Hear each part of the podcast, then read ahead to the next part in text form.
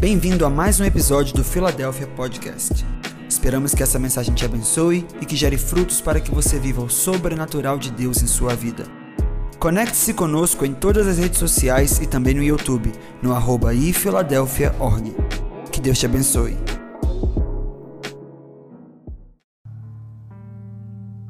Glória a Deus. Boa noite a todos. Que presença, né?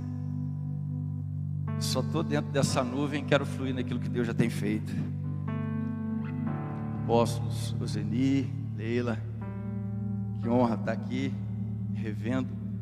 Pastor Diego, obrigado por esse convite. Eu só quero ser o jumentinho aqui hoje. O jumentinho, quando ele carregou Jesus, ele cumpriu a sua missão. Só quero carregar essa presença. Só quero apresentar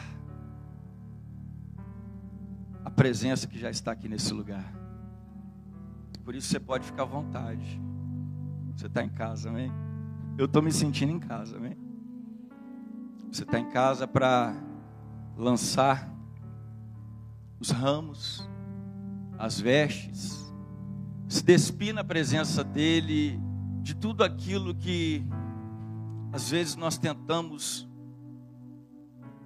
nos apresentar diante de Deus de uma forma que quando ele olha para mim e para você, ele sabe que existe algo além daquilo que nós apresentamos, porque ele sonda mente e coração. Aquilo que a gente apresenta para ele, muitas das vezes, nem nós mesmos temos a visão completa daquilo que está sendo apresentado diante daquele que tudo vê. E às vezes ele fala algo para mim e para você sobre nós que nem a gente estava vendo. Existem coisas sobre mim e sobre você que Deus sabe que Ele ainda vai falar para a gente. Aquilo que olhos não viram, ouvidos não ouviram e não entrou no coração do homem é o que Deus tem preparado para aqueles que o amam. E Ele revela pelo Espírito que está aqui nesse lugar.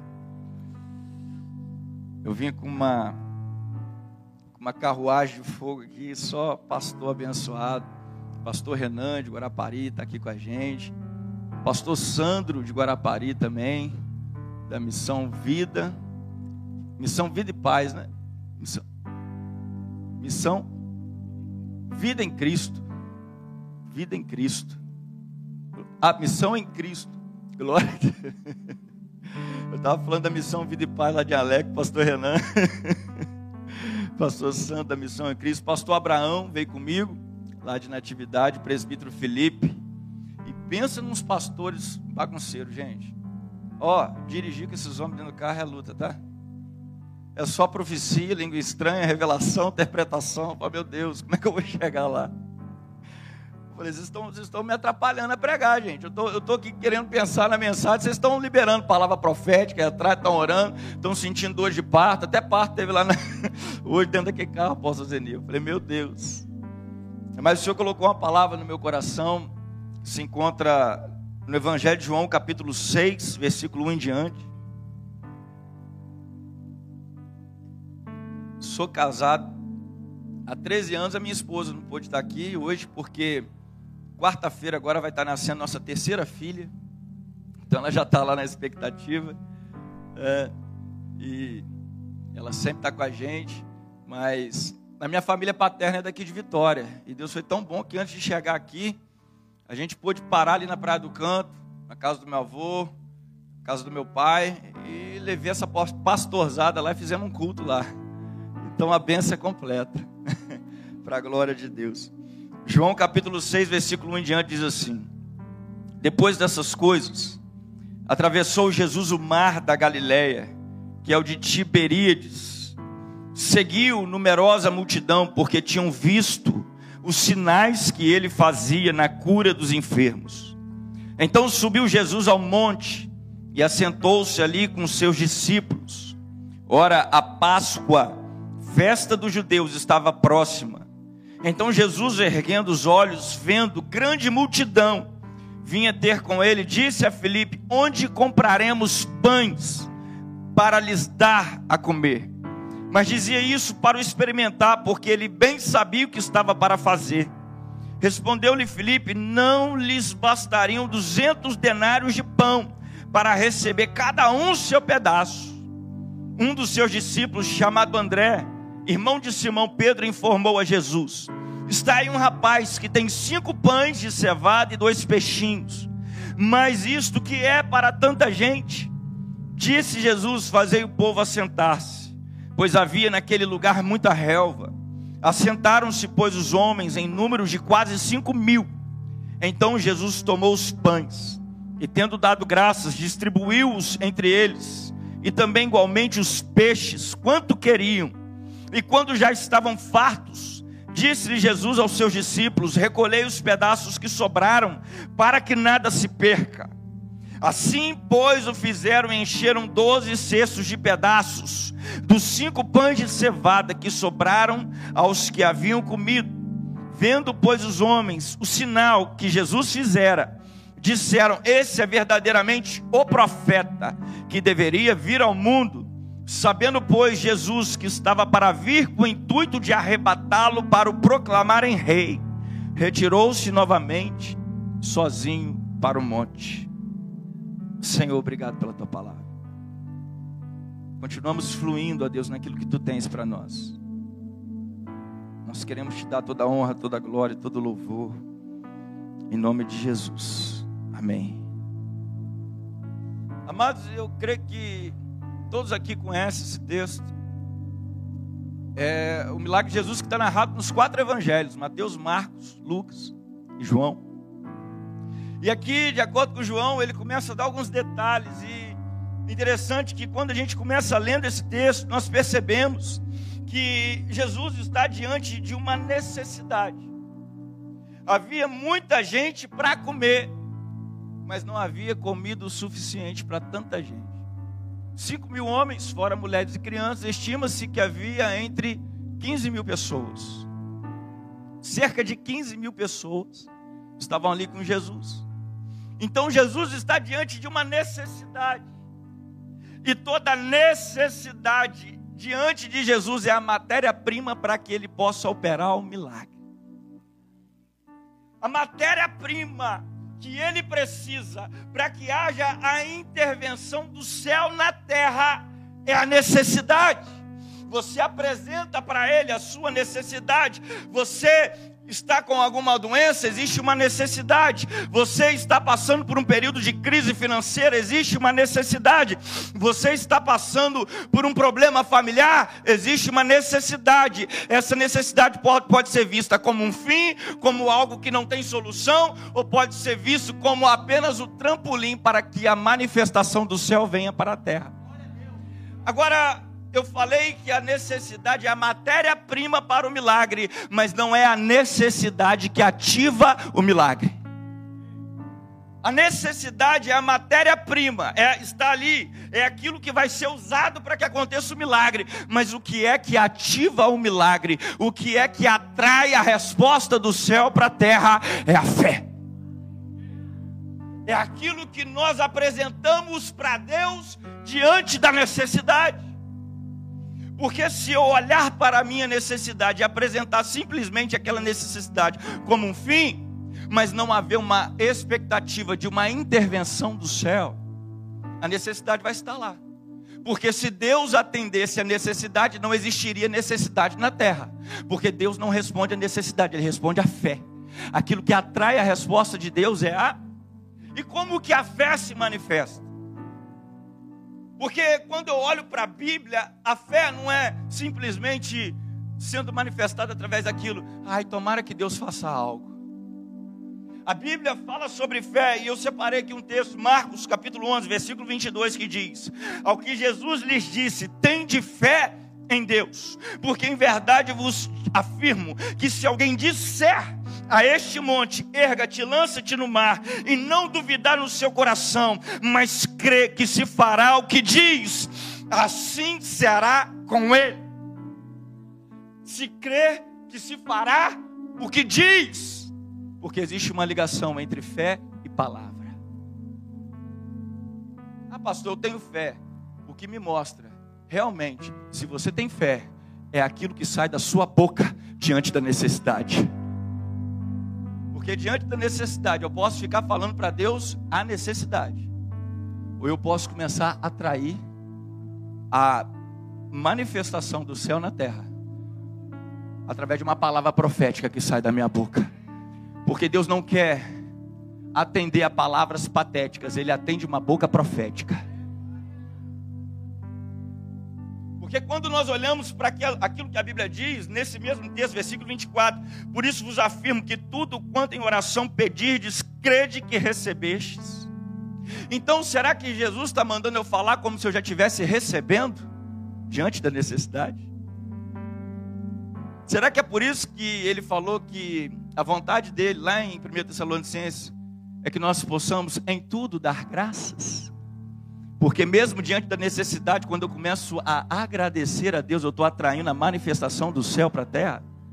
Porque a graça começa a descer enquanto eu apresento um culto de ações de graça para Ele, diante da necessidade, em vez de eu apresentar um culto de lamúria, um culto de vitimismo, palavras que dão ênfase à escassez, eu começo a celebrar, porque eu estou diante de uma matéria-prima para que o Senhor possa operar o milagre. Ei, não olha para essa dificuldade, para essa necessidade e se faça de vítima, como se você fosse ali alvo da pena de alguém, alvo da, das lamentações. Não, essa necessidade, olha, celebra, porque Deus está te dando a oportunidade de ver que Deus é Deus Deus na sua vida.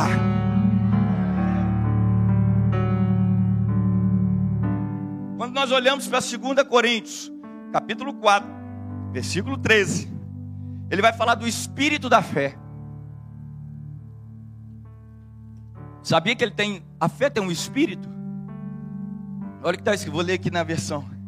Tendo, porém, o mesmo espírito da, como está escrito, eu criei, por isso é que falei. Também nós cremos, por isso também, se você crê, você vai falar. Se você crê, você vai verbalizar. No princípio era o Verbo, e o Verbo estava com Deus, o Verbo era Deus, e o Verbo se fez carne. Porque quando você começa a verbalizar em concordância com aquilo que Deus está falando, aquilo vai se materializar. As palavras têm o poder de mudar ambientes e trazer a intervenção do céu para a terra. Qual é o princípio da criação? É a palavra. Como é que Deus criou todas as coisas? E disse Deus: haja luz, e houve. Em qual dia Deus criou a luz? Hã? Foi no primeiro dia? A terra estava, porém, sem forma e vazia, e disse Deus: haja luz, e houve. Ué, mas que dia que Deus criou o sol e a lua? Não é o sol que traz luz? Foi no quarto dia, não foi? Porque não importa se aqui na terra já existem as circunstâncias favoráveis para se manifestar aquilo que Deus está dizendo. Porque quando ele fala, ainda que não existam circunstâncias favoráveis, aquilo que ele fala vai acontecer, vai se manifestar, porque a luz não veio por causa do sol, veio por causa da palavra. Então eu não sei se as circunstâncias são favoráveis para você, mas eu te digo, não é você que vai se conformar à circunstância da necessidade, mas é essa circunstância que vai ter que se conformar à palavra de Deus que Ele coloca na sua boca. Você acha que a gente vai ficar sendo conformado à circunstância? Agora o que vai acontecer vai determinar o que vai acontecer na minha vida. Aquilo que está acontecendo do lado de fora vai determinar como que vai, o, vai, ser, vai, vai ser o curso da minha vida. Ah, o presidente que entrou que vai determinar como é que vai ser as minhas finanças. Ah, aquilo que está acontecendo lá no, no, no, em Brasília, as decisões, o Congresso. É isso que vai determinar. O que vai determinar é a palavra de Deus. É o que Deus está falando nesses dias. É aquilo que sai da boca de Deus. Ah, querido, entra em concordância com o que Deus está falando para você hoje, nesse tempo, para essa estação, nesse ciclo.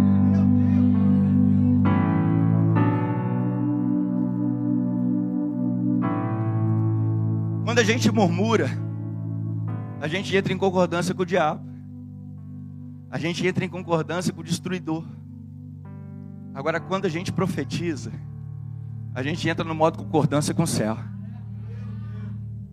Estou querendo viver esses dias no modo de concordância com o céu. Eu quero ativar o modo concordância com o céu.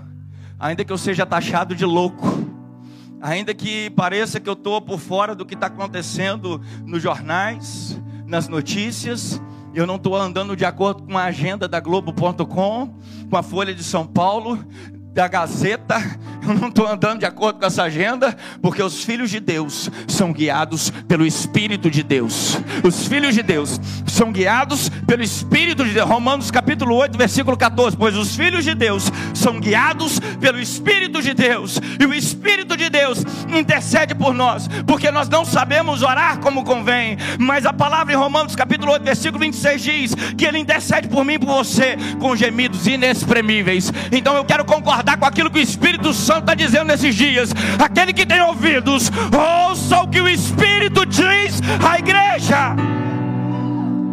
Meu Deus, isso aqui é uma escola de profeta. Eu estou dentro de uma casa de profeta, eu estou num lugar profético. Quantos têm ouvido Deus falar aqui nesses dias, meu Deus? Quantos têm sido abençoados por aquilo que Deus tem falado aqui nesses dias? Ah, querido, então não dê mais valor àquilo que está no noticiário, dê valor àquilo que está fluindo do trono de Deus para esse tempo. Você libera a palavra e caminha em resposta à palavra. Pastor, mas eu, eu tenho ninguém para profetizar na minha vida. Eu estou aqui, eu sou um visitante. Mas você pode ser profeta na sua vida. Você pode profetizar para você mesmo. Você pode falar para você. Você pode concordar com aquilo que a Bíblia fala sobre você. Se ninguém profetizar para você, você abre a palavra e concorda com a palavra. Jesus falou. Ele falou com a palavra, quando Jesus estava no embate ali em João, né, ali nos milagres que ele fazia, viu um judeu, chamava ele de samaritano, falava que ele tem demônio. É você que testifica sobre você. Ele falou: Não, não sou eu que testifico sobre mim. É o Pai que testifica sobre mim. Examinar as Escrituras. Porque julgar e externela a vida eterna, e são elas que testificam de mim. A palavra de Deus tem uma profecia para a sua vida, tem várias profecias para a sua vida. Querida, quando nós estamos num contexto de avivamento, o pastor Diego compartilhou comigo que esse, esses cultos né, da, da, do Vitória em Chamas são cultos de avivamento. Eu quero, eu quero compartilhar uma parte da parte que o Senhor tem me mostrado sobre avivamento. Porque a Bíblia fala que em parte nós conhecemos, em parte nós profetizamos, a gente não conhece o todo. Então a parte da parte que o Senhor tem me mostrado, eu vou falar algumas coisas. E a Bíblia ela, quando eu começo a ler sobre o avivamento na Bíblia, sobre a manifestação do céu na terra, eu percebo que no avivamento toda missão dada por Deus é maior do que os nossos recursos naturais. Tudo aquilo que Deus espera que nós façamos vai além da nossa capacidade de gerenciar, vai além da nossa capacidade de administrar, vai além dos nossos recursos, vai além daquilo que nós temos em nós, porque porque Deus não vai nos dar uma missão que nós não precisemos dele para cumpri-la. Como é que Deus vai te dar uma missão que você pode deixar ele de fora e cumprir a sua missão com seus recursos, com o seu talento, com a sua capacidade? Então, quando Deus te dá uma missão, quando Deus, quando Deus te coloca diante de uma situação, a fim de que você seja a resposta de Deus para esse tempo, eu estou falando aqui para pessoas que são resposta de Deus para esse tempo. Existe uma necessidade lá na sua casa, existe uma necessidade lá no seu trabalho, mas Deus preparou uma resposta para essa necessidade, porque precisa ser se manifestada através da palavra, e a palavra que Deus coloca na sua boca vai ativar a resposta de Deus para aquele lugar que Deus te colocou. E se eu e você somos a resposta de Deus para um tempo, para um lugar, para uma família, para uma empresa, então, querido, eu sei que eu não vou ter recurso suficiente, tempo suficiente para poder, a partir daquilo que eu tenho, cumprir a missão que Deus espera que eu cumpra. Então, se você está diante de um desafio maior do que os seus recursos, se você está diante de um desafio maior do que a tua capacidade, se eu fosse você, eu começava a celebrar, Falar, ah Deus, eu estou diante de uma situação que eu vou ver o teu agir, a tua glória. Ah, Senhor, todo mundo vai saber que é o Senhor quem fez, que é o Senhor quem operou, que foi o Senhor quem cumpriu. Talvez diante de uma doença você não tem capacidade para se curar. Talvez você já usou os seus recursos e parece que não tem mais recurso. Mas eu te falo que o recurso do céu é inesgotável. E Deus às vezes espera terminar o recurso da terra para Ele falar: agora eu libero o recurso do céu. Agora eu estou para liberar algo novo aqui nesse lugar, na sua vida, na tua casa. Agora eu tenho algo novo. Agora se prepara. Deus tem mudado um pouco o meu entendimento. Eu, tenho, eu sempre falo muito sobre não se põe vinho, vinho novo em outros velhos, porque vai arrebentar tudo. Então eu tinha uma visão, que não estou dizendo que está errada, que diante de um odre velho, Jesus retém o vinho novo. Eu ficava com aquilo. Até que num tempo de oração, de busca, o Espírito Santo começou a me mostrar o Senhor em determinados momentos. Ele libera o vinho novo, porque ele quer romper, ele quer que aquela velha estrutura que a gente se acomodou possa ser rompida. E aí aquela crise não foi o diabo, às vezes foi Deus. Aí o que está arrebentando tudo não é o diabo, é o vinho novo que Deus está liberando. Está caindo, eu não estou conseguindo reter, está indo além do que eu posso me organizar. Aí Deus fica tranquilo que eu estou arrebentando com as estruturas velhas, porque eu estou trazendo um formato novo para esse novo tempo que eu tenho para a sua vida.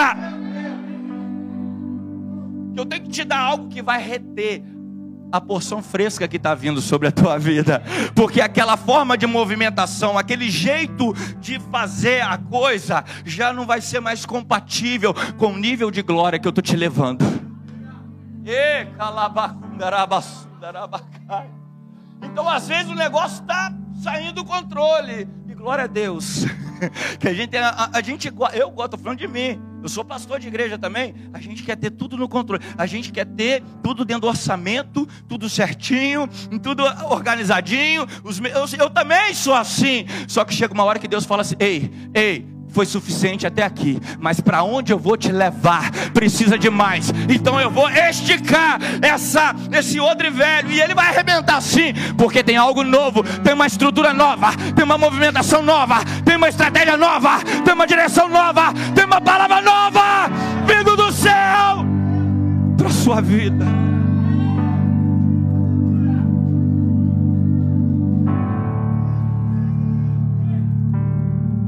Estou todo arrepiado aqui. Será que velhas conexões, velhas pessoas, Deus permitiu que se arrebentasse, que se afastasse da sua vida?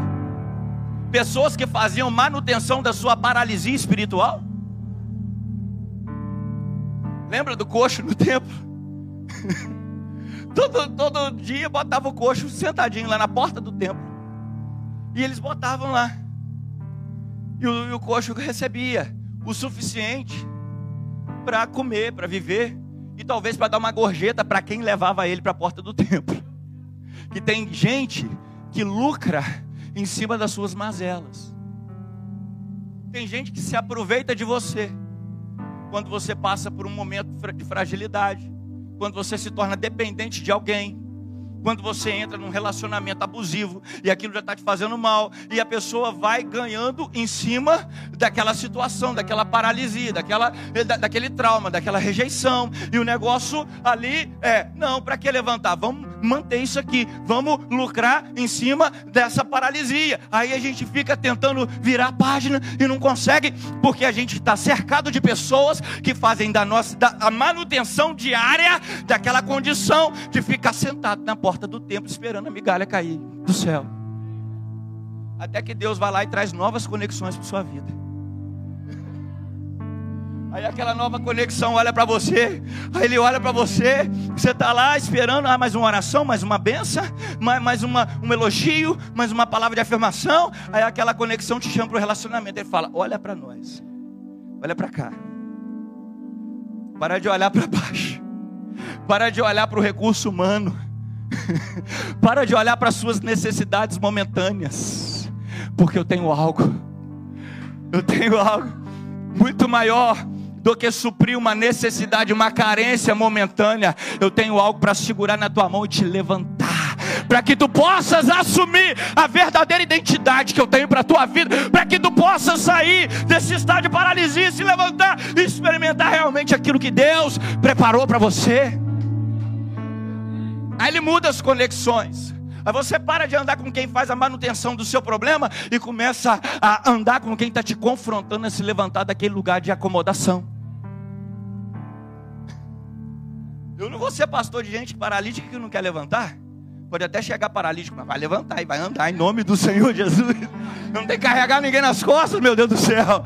Eu não tenho que carregar um peso que Deus não me mandou carregar. Ele não me deu maca para carregar alguém. Eu não tenho prata, eu não tenho ouro. Mas o que eu tenho eu compartilho com você. Eu creio num Deus que ressuscita os mortos, que levanta os paralíticos e que faz o impossível se manifestar na terra.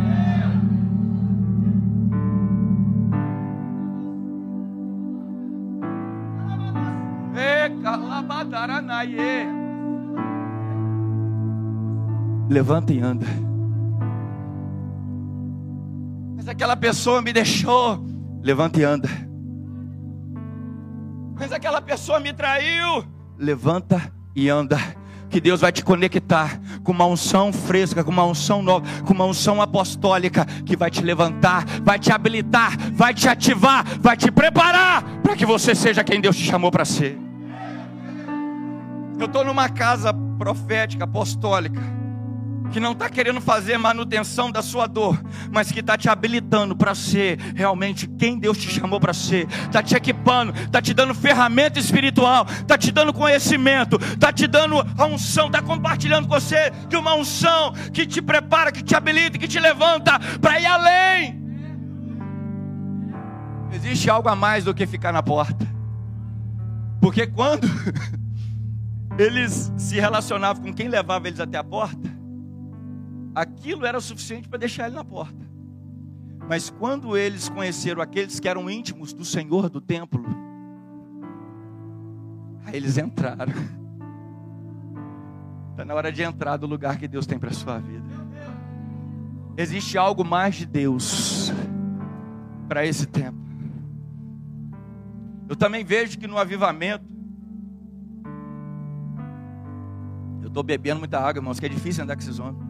Eles não param de orar, a gente está no carro e está lá, chacará, babá, Aí a boca seca. Mas o avivamento é um momento que Deus levanta os improváveis. Tinha 15 mil pessoas para comer. Tinha 12 pessoas ali olhando para Jesus. Tinha alguém para dar uma direção. E tinha um e quem é que entregou os cinco pães e os dois peixes? A Bíblia, quando a gente lê no versículo 9, João 6, 9, está aí um rapaz que tem cinco pães de cevada e dois peixinhos. Um rapaz. Um rapaz, um moço. Se a Bíblia fala que tinha cinco mil, o quê? Rapazes? Cinco mil homens. Deus usou aquele que não estava nem sendo contado entre aqueles que estavam naquele lugar. Porque Deus ama usar os improváveis, mas que se tornam imparáveis diante da necessidade. Improváveis, imparáveis. Improváveis, imparáveis. Talvez você é um improvável mas não para na necessidade, porque é no tempo do avivamento que Deus começa a levantar pessoas improváveis, pessoas que ninguém está dando nada por elas, e eu te falo, talvez todos estavam esperando que o recurso viesse de Jesus, talvez todos estavam esperando que o recurso viesse de Pedro, João, de alguém que estava ali, um importante, de algum homem, mas o recurso vem da mão de um rapaz, de alguém improvável, Será que Deus está falando para alguém aqui nessa noite que o recurso vai chegar na sua vida do lugar mais improvável? Será que Deus está dizendo, ei, fica tranquilo, você já colocou expectativa demais no homem, naquilo que o homem pode fazer por você, mas eu estou dizendo para você que eu preparei um recurso para chegar até a tua vida do lugar que você menos espera. Irmãos, eu já recebi recursos de lugares improváveis. Quando a gente estava lá na atividade diante de um desafio de comprar um terreno avaliado em 400 mil, a gente não tinha dinheiro. O maior, o maior terreno que havia lá no centro, lá na, na parte central da cidade, quase 800 metros quadrados. E a gente não tinha dinheiro para comprar, mas Deus falou que era nosso. O pastor Diego até foi lá orar, lá o pastor Murilo. Ungimos lá, né? E sabe qual foi a primeira oferta que a gente recebeu? A pessoa estava encostada por invalidez, ganhando um salário mínimo. Ele parou na minha frente e falou: Deus mandou eu dar todo o meu recurso para ser a semente plantada para a compra desse terreno. Toma aqui 10 mil reais. Sabe quem é essa pessoa? Pastor Abraão que está aqui comigo. eu olhei para aquilo, eu falei, Jesus. Eu falei, eu, não quero receber essa oferta, não. Eu não sabia o que fazer. Eu comecei a cortar a volta dele. Ele entrava por um lado na igreja, eu já andava pelo outro. Assim, eu falei, não deixa ele dar esse dinheiro para mim, não, Deus. Porque na minha mente humana eu falei, gente, é tudo o que ele tem e ainda não é o suficiente para comprar. O que, que adianta? Vai, vai fazer falta lá e. Só que o recurso vem do lugar mais improvável. E quando aquele recurso que é o todo da pessoa se torna uma semente, aquilo ativa algo em Deus que se eu parar para te contar, eu não vou parar para contar agora, eu vou resumir. A gente não apenas comprou o terreno, mas já investimos mais de meio milhão de reais naquele lugar, construindo para a glória de Deus. Sabe, querido? Glória a Deus. Glória a Deus. Eu entro num outro ponto. O avivamento começa com aquilo que você tem nas suas mãos. Aquele garoto está lá, e é o que ele tinha na mão dele. Eu creio que diante de todo mundo, você vê André, ele está andando ali, ele falou: Ó Jesus, eu aqui estou procurando um jeito aqui de dar comida para esse povo, mas tem um rapaz aqui, então provavelmente ele estava procurando em outras pessoas, veio do lugar improvável. Tem um rapaz aqui que tem cinco pães e dois peixes, era tudo que ele tinha. Às vezes, presta atenção nisso você não tem todo o recurso na sua mão, mas se você apresentar tudo aquilo que já está na sua mão, Deus tem poder para alimentar uma geração inteira. Deus tem poder para pegar aquilo que está na sua mão e trazer o suficiente, não apenas para as tuas necessidades, não apenas para você ser abençoado, mas para que você seja uma bênção, ser tu uma bênção, porque não é só você que vai comer daquilo que está na tua mão, colocando tudo que você tem na minha mão, ainda que você não tenha o suficiente para alimentar essa multidão, eu multiplico, eu faço, eu cumpro, e aí vai acontecer aquilo que Deus espera. Então, querido, às vezes a gente não se move porque a gente não tem todo o recurso na mão, mas se você não tem todo o recurso, usa tudo que você tem. É por isso, querido, depois que eu vi isso acontecer, eu vi, eu presenciei, através da vida do pastor Abraão, e o que Deus tem feito na vida dele, as postas que Deus, não dá para me contar o que Deus fez na vida do pastor Abraão. No dia do aniversário dele, eu olhei e falei: Abraão, Deus está te dando um presente. No outro dia, ele me liga, pastor, ora aí porque saiu um fígado novo para o meu transplante. Irmão, se você vê esse homem, o dia a dia dele, você não acredita que ele é transplantado. se você vê esse homem trabalhando, isso é um leão. Não ficou sequela nenhuma.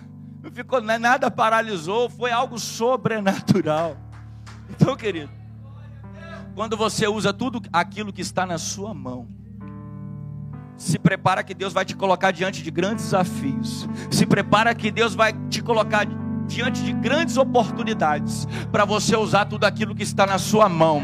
E pode ter certeza que multidões, que gerações vão se alimentar daquilo que você vai apresentar diante de Jesus, daquilo que você vai entregar para Jesus. Você está numa igreja que tem visão, que tem projeto, que está caminhando, na, seguindo a nuvem. Ah, querido, quando essa igreja lançar um desafio, usa tudo aquilo que você tem na sua mão, porque não apenas você, mas vitória inteira, a cidade cidade de Vitória nesse estado e outras gerações vão comer do fruto da semente que você está plantando. E calaba.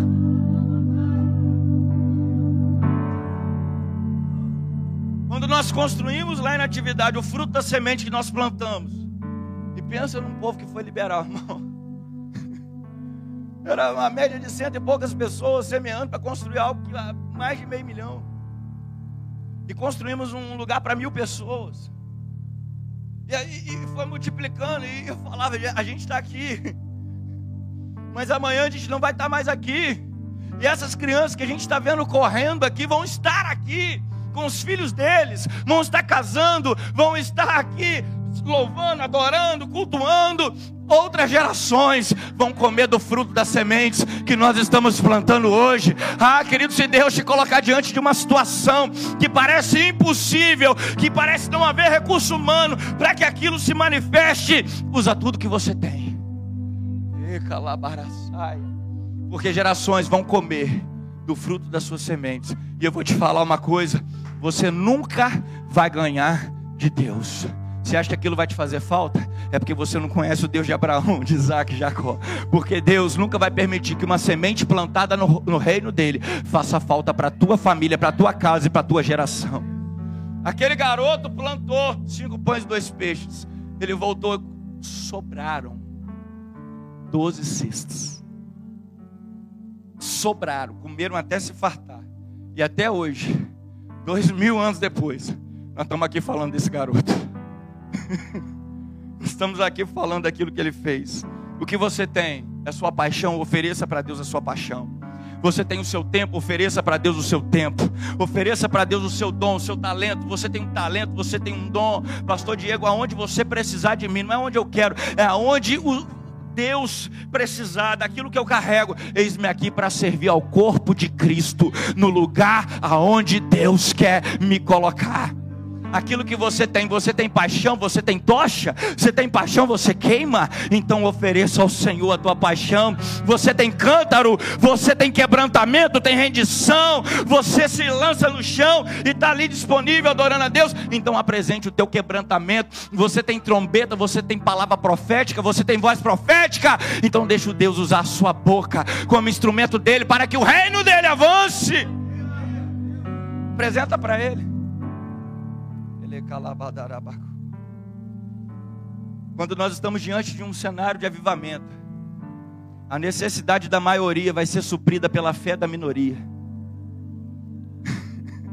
Tinha 15 mil pessoas para comer, 12 para servir, um para repartir e um para ofertar. A grande maioria das pessoas estava do lado da necessidade, mas tinha ali doze servindo, um ofertando e um repartindo. Que estava no lugar da provisão. De que lado você está hoje? Você está do lado da necessidade ou está do lado da provisão? Porque eu preciso, ninguém me dá nada, ninguém faz por mim, ninguém olha para mim, eu sou pequenininho, do tamanho de um botão, carrega no meu. Ah, irmão, pelo amor de Deus, entra no lado da provisão, você toma benção, cara, você carrega o maior poder do mundo, o Espírito do Deus vivo, se comporte. Sabe por que, que você não tem? Porque você só vai ter aquilo que primeiro você ser. A gente quer inverter, a gente quer ter para depois a gente ser. Primeiro eu vou ter o recurso para depois eu me comportar como um provedor. Primeiro eu vou ter ali, eu vou ter aquilo ali para depois eu ser um provedor. Não, primeiro você é, porque você atrai tudo aquilo que você se torna. Tinha 12 que não tinha nada, mas estava lá servindo provedores. Jesus não tinha nada com ele ali naquele momento, mas estava repartindo. Ei, meu Deus, existe uma grande necessidade na cidade de Vitória. Existem grandes desafios, mas eu estou diante daqueles improváveis, imparáveis, que vão prover nessa cidade. Que Ei, talvez você está aqui esperando uma porta aberta de emprego, e talvez Deus vai te dar uma ideia, uma direção. Ele vai abrir uma porta para que você possa gerar outros empregos. Eu vou falar aqui, porque eu estou debaixo de uma unção profética. Há pessoas aqui hoje que estão precisando de um milagre na área financeira. Deus, porque o Senhor não abriu uma porta de emprego para mim, é porque Deus quer te dar uma direção, Deus quer te dar uma ideia, porque é você que vai assinar a carteira de outros. Não, talvez a tua carteira não foi assinada até hoje. Ai meu Deus, eu estou vendo uma caneta aqui na minha mão, na minha frente, e eu te digo aqui debaixo da unção do Espírito Santo, você é que vai assinar, porque Deus está te levantando com uma unção de provedor nessa terra.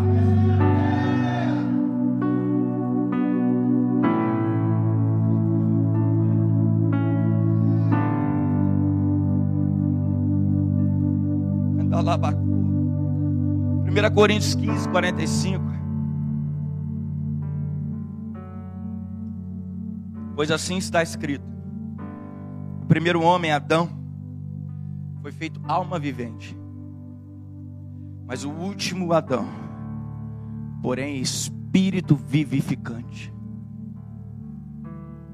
A alma reage, a alma carrega sentimentos, emoções, consciência de quem eu sou, e tudo isso gera reações.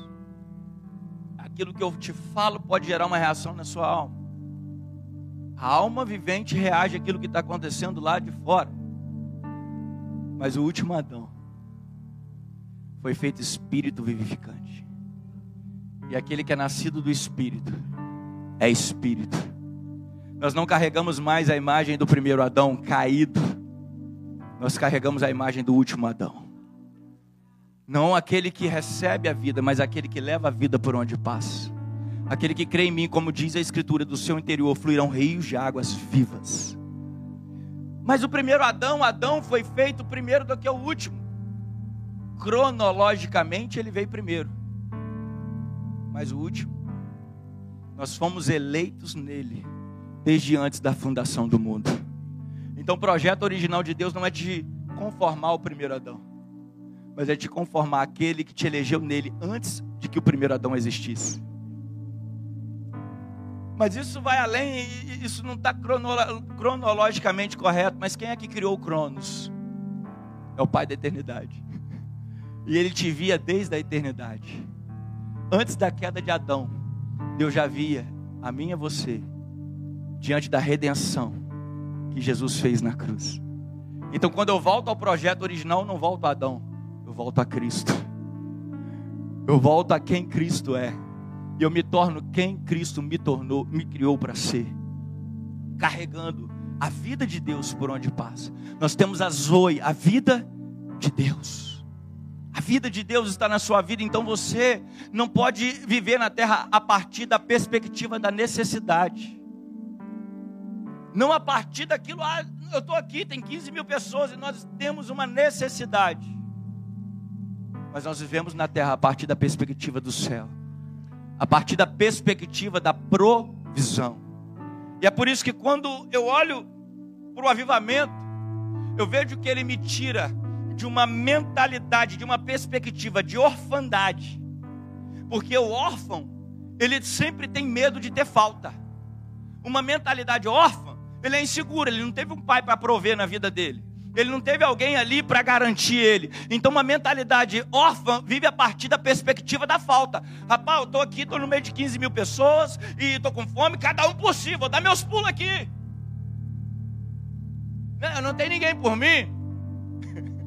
Mas quando você entra num mover, num, num, avivamento de Deus, e isso gera uma consciência, Ele te coloca na perspectiva da paternidade. Você é filho e não vai te faltar nada. A provisão vai chegar, o recurso vai chegar, a porta vai se abrir e aquilo que Deus tem para fazer vai se cumprir. Ei, fica tranquilo, querido. Quando você entra na perspectiva da paternidade, fica tranquilo, calma. Ei, tem um rapaz aí, manda todo mundo se assentar. Não precisa ninguém se atropelar para comer pão e peixe. Imagina aquele povo lá. Três dias com Jesus, com fome. Se ele começa a repartir pão e peixe de qualquer jeito, ia dar um tumulto terrível, né? Um ia para. Calma aí. Vai faltar, vai faltar. Aí Jesus fala assim: Ei, fala para todo mundo acalmar o coração e se sentar. Não deixa o povo agitado, não. Vamos organizar esse negócio. Senta aí de 50, 50. Vamos lá. Se organiza, acalma o seu coração para você receber aquilo que vem do céu para a sua vida. E não fique incomodado se o irmão do lado já recebeu a bênção e você não, porque Deus tem aquilo que é seu, vai chegar no tempo e no modo de Deus. Não é porque o outro foi abençoado que vai te faltar alguma coisa, porque quando eu tenho uma mentalidade filho, eu sei que aquele que proveu na vida do meu irmão vai prover na minha vida também. E talvez Deus ainda não proveu, que eu estou agitado demais, correndo demais, dando, tentando o meu jeito demais. Ei, aquietai-vos e sabei que eu sou Deus. Você acha que quando Deus cria Adão, Adão precisava da Eva? Eu acho que sim. Porque eu sei que ele estava no paraíso, eu sei que lá estava né, uma comunhão. Mas Deus fala que não é bom. Se não é bom, né? Eu acho que precisava. Aí Deus fala assim: Adão, vem cá. Ele bota Adão para dormir. E ele tira Eva de onde? De dentro de Adão. Mas para que ele pudesse tirar Eva de dentro de Adão, Adão teve que dormir. Teve que entrar no modo confiança. No modo descansar. Porque quando você descansa no Senhor, Ele pode tirar tudo aquilo que Ele já colocou aí dentro. Ele pode te fazer acessar. Só precisa ser acessado. Tem, tem recurso aí que talvez nem você sabe. tem, tem talento aí que talvez nem você sai. O Espírito Santo, quando eu falei isso, eu vi uma mão descendo, entrando num terreno, e é a vida da pessoa puxando o talento para fora. Descansa, que você vai ver que Deus vai te usar de uma forma sobrenatural, uma aonde o diabo quis te humilhar. te envergonhar no teu relacionamento, prepara que Deus vai te usar para curar relacionamentos. Ele quis te envergonhar na tua finança, prepara que o teu testemunho vai levantar muita gente nesse tempo. Aonde você acha que não tem recurso, Deus não apenas traz o recurso, mas ainda usa esse recurso para que ele seja glorificado na sua vida. Não precisa atropelar, não. Vamos viver no padrão do Pai. Não andeis ansiosos, esse é o padrão de Deus. Olhai para as aves no céu, olhai para os lírios dos campos. Se o vosso Pai alimenta, veste, Ele vai cuidar de vocês. Ele vai cuidar de nós. Você não tem um padrasto. Nada contra os padrastos. Eu tenho um padrasto. Eu fiz o casamento do meu padrasto com a minha mãe estou pastoreando meu padastro. Eu já falei, pastor Abraão, pastorei ele para mim, porque eu vou acabar uma cajadada. Negócio de pastorear, padrasto, mãe, é um desafio. Eles congregam lá com a gente. E, sabe, nada contra o padrasto, mas pai, você foi gerado nele. Se ele te gerou, se ele te trouxe existência, ele também vai prover tudo aquilo que você e eu, aquilo que nós precisamos. Os recursos, Ele já colocou dentro de nós. Mas eu quero terminar dizendo o seguinte: no final dessa história que nós lemos, no versículo 15, João 6,15, eles querem pegar Jesus e querem fazer o que com Jesus? A Bíblia fala que eles correm até Jesus, ó. Versículo 15: Sabendo, pois, que Jesus Jesus, que estavam para vir com o intuito de arrebatá-lo para proclamar o quê? Rei. Jesus está lá e da perspectiva humana parecia que, Je que Jesus agora os homens iriam promover Jesus a rei. Aquele nazareno, filho de carpinteiro, filho do Zé, que saiu fugido de Nazaré. Agora o povo queria pegar ele promover Jesus a rei. Mas no avivamento, não existe promoção humana, mas existe a, o processo de prensa que Deus nos permite passar. Porque Jesus é rei, mas ele teve que passar pelo processo de prensa. Porque o avivamento não te tira do processo de prensa. Mas quanto mais ele permite o processo de prensa, quanto mais ele te estica, mais azeite vai sair. Mais a glória vai se mais o fogo vai crescer. Mais combustível ele vai gerar ali na sua vida para manter a chama acesa. Existe um processo de prensa. Irmão, tem coisas que Deus fez na minha vida que eu celebro hoje, mas que quando eu estava passando era misericórdia, Senhor. Eu não vou dar conta. Era coisa de tipo assim, sabe? Deus falou para José que José ia ser o quê? Governador, não ia? Mas e o, qual foi o processo de prensa que José passou para chegar lá? Talvez se Deus tivesse falado para José qual seria o processo de prensa, José ia falar: Ô oh Deus, vamos para o plano B. Eu quero o cargo, eu quero a cadeira de governador. Mas eu não quero passar pelo processo de prensa. Não tem jeito de eu chegar lá, ficar amigo do faraó. E de repente eu já interpretar o sonho do faraó, porque alguém vai me colocar lá diante dele, no dia que, certinho que ele sonhou, e eu não precisar de passar pela prensa. Eu creio que se ele perguntasse isso para Deus, ele ia falar: Eu sei, José, você poderia até chegar no lugar que eu tenho para você, mas você não teria o caráter formado para permanecer no lugar que eu tenho para você. Porque ele poderia chegar sem passar pelo processo de prensa e quando ele tivesse poder, ele mandar matar todo mundo. Cadê, cadê aqueles onze sem vergonha? Cadê Judá? Cadê Simeão? Cadê Rubem? Calma aí que eu agora, agora o negócio vai ficar bonito aqui. Ele ia exterminar, destruir a descendência de Israel. Poderia até comprometer. Eu sei que Deus é soberano, claro que isso não ia acontecer. Mas se Deus não permite ele passar pelo processo de prensa para ter o caráter forjado, para permanecer no lugar, ele poderia até exterminar a linhagem messiânica. Ele matando Judá, e a descendência de Judá, mas ele sustentou Israel, seu pai, e os seus irmãos, para que pudesse manter viva a descendência. Você está entendendo? Então, quando Deus trabalha o nosso caráter, é porque Ele quer nos manter no lugar que Ele tem para nós. Antes dele nos promover, ele permite o processo de prensa. E talvez você está aqui nessa noite passando por um processo de prensa. Mas celebra. Porque Deus vai fazer. Porque Deus vai cumprir. Simplesmente seja profeta. Simplesmente declara. Alguém aqui nessa noite sentindo dor? Tem alguém aqui sentindo dor? Se tiver, faz um sinal para mim. Está sentindo dor? Está sentindo dor onde? seu ombro. Alabadaraba.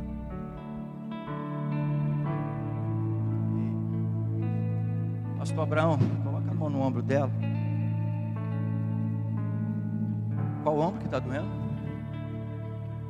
Ela está com um semblante um pouco triste aqui, porque é normal, natural, né, querida? Que está doendo. Tá, tem quanto tempo que está doendo esse ombro?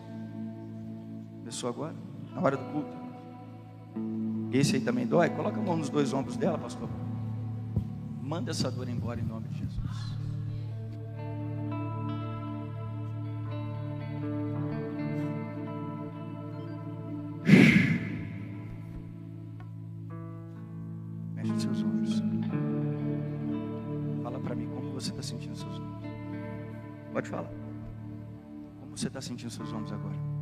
Aliviou, mas está doendo alguma coisa ainda?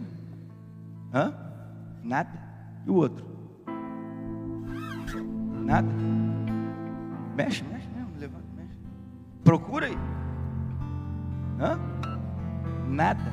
Passou tudo? Hã? Tudo? Amém? E você continua chorando por quê? Hã? Senhor é perfeito. Deus é perfeito? Porque Ele te curou agora?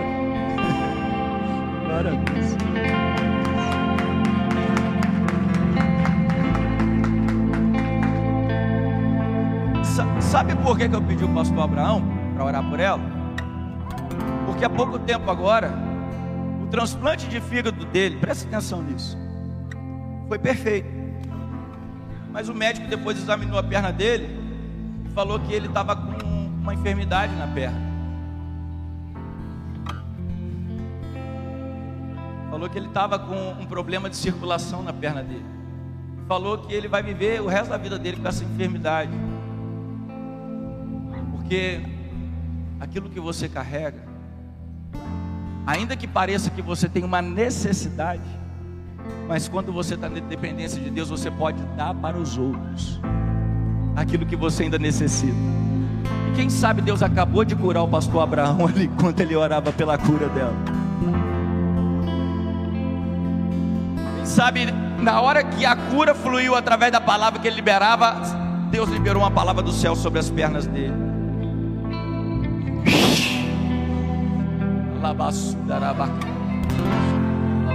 Ai, talvez você está necessitando de coisas hoje que Deus vai usar a sua vida para levar até outro.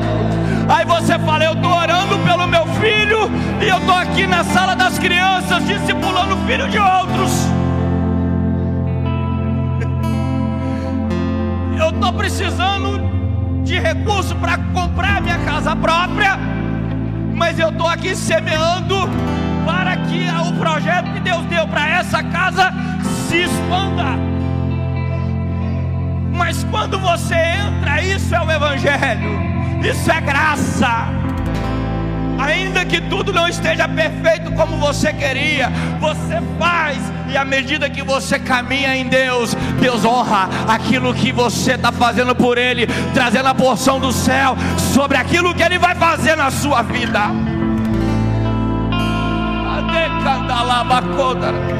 Irmão, eu estou arrepiado, eu estou vendo o anjo de Deus subindo e descendo, igual a gente cantou aqui. Alabaranai.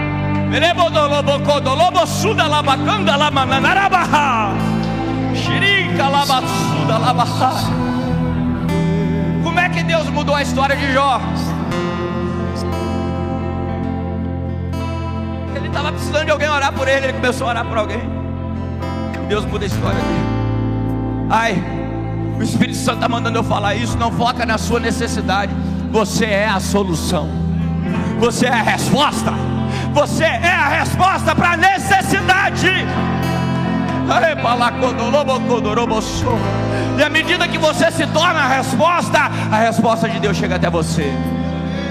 À medida que você abençoa outras famílias, Deus completa a obra na tua família partir do momento que você se une à sua família aqui, Deus começa a trabalhar na tua família lá.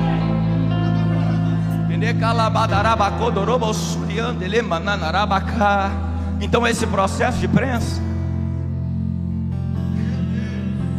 Ai, esse processo de prensa está aperfeiçoando aquilo que Deus tem para cumprir na sua vida.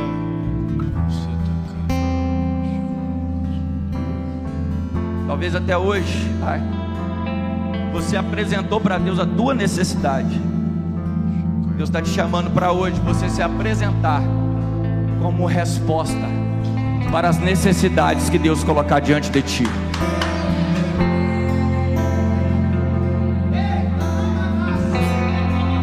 Talvez até hoje você veio aqui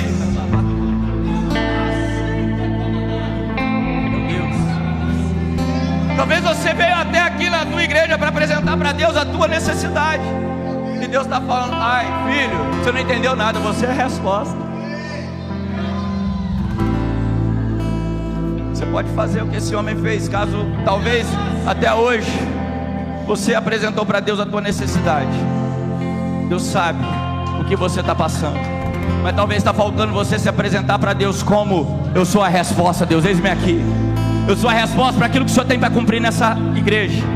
Eu sou a resposta para as demandas dessa igreja. Eu sou aqui, eu faço parte desse corpo. Eu sou a resposta para aquilo que tu tens para fazer na cidade Vitória, para novos projetos, para um novo tempo. Ah, Deus, ei, ei,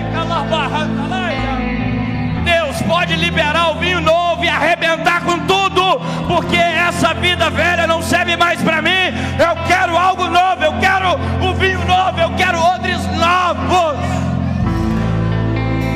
Quantos aqui hoje querem mudar de perspectiva e ser a resposta? Quantos querem ser a resposta? Vem aqui no altar, se apresenta. Se apresenta a Deus, eu sou a resposta para a falta de emprego em Vitória. Talvez você veio aqui para Deus abrir uma porta de emprego.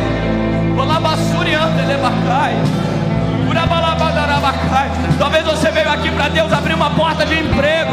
E Deus está dizendo: Eu vou te levantar hoje para gerar emprego, para assinar carteiras. Eu vou te levantar hoje. Alabadarabacaia. Ei, ei, pastores. Alabacandalabassuriandelebadai.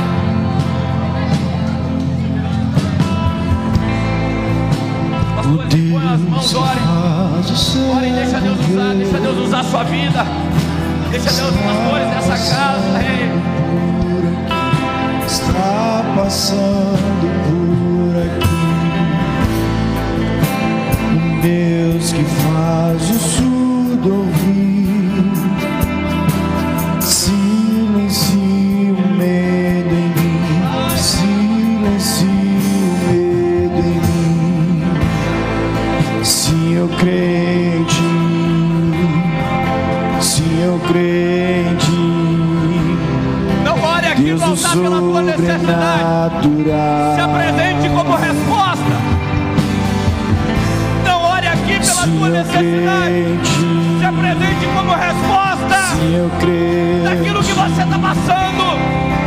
Daquilo que está acontecendo.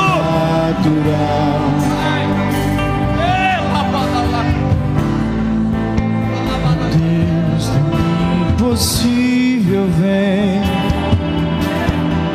transformar meu coração, transformar meu coração. O Deus que a morte já venceu, está dentro de mim,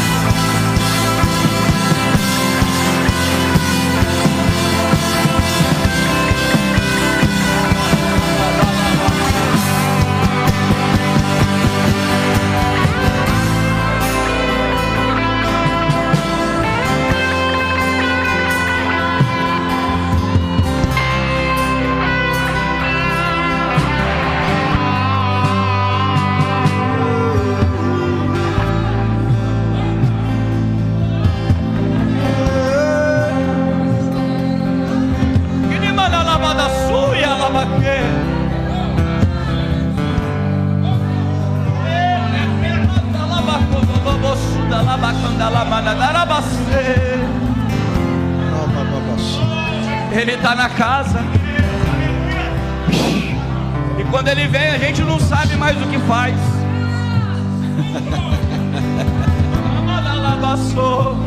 Mas eu sei que Deus está derramando a porção fresca sobre cada um que está aqui. Cada um que está se apresentando como resposta desse tempo.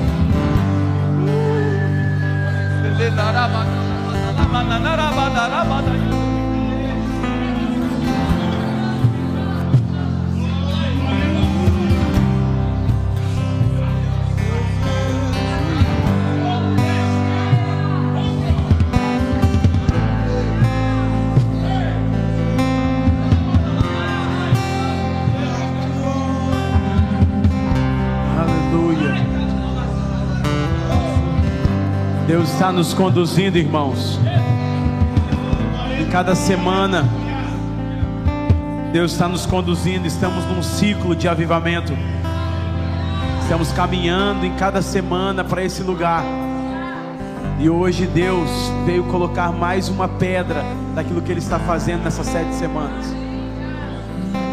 São sete semanas que Deus vai transformar a tua vida. Nosso Diego, muito obrigado. Graça de Deus para liberar sobre nós. Sabemos que é estamos na segunda semana.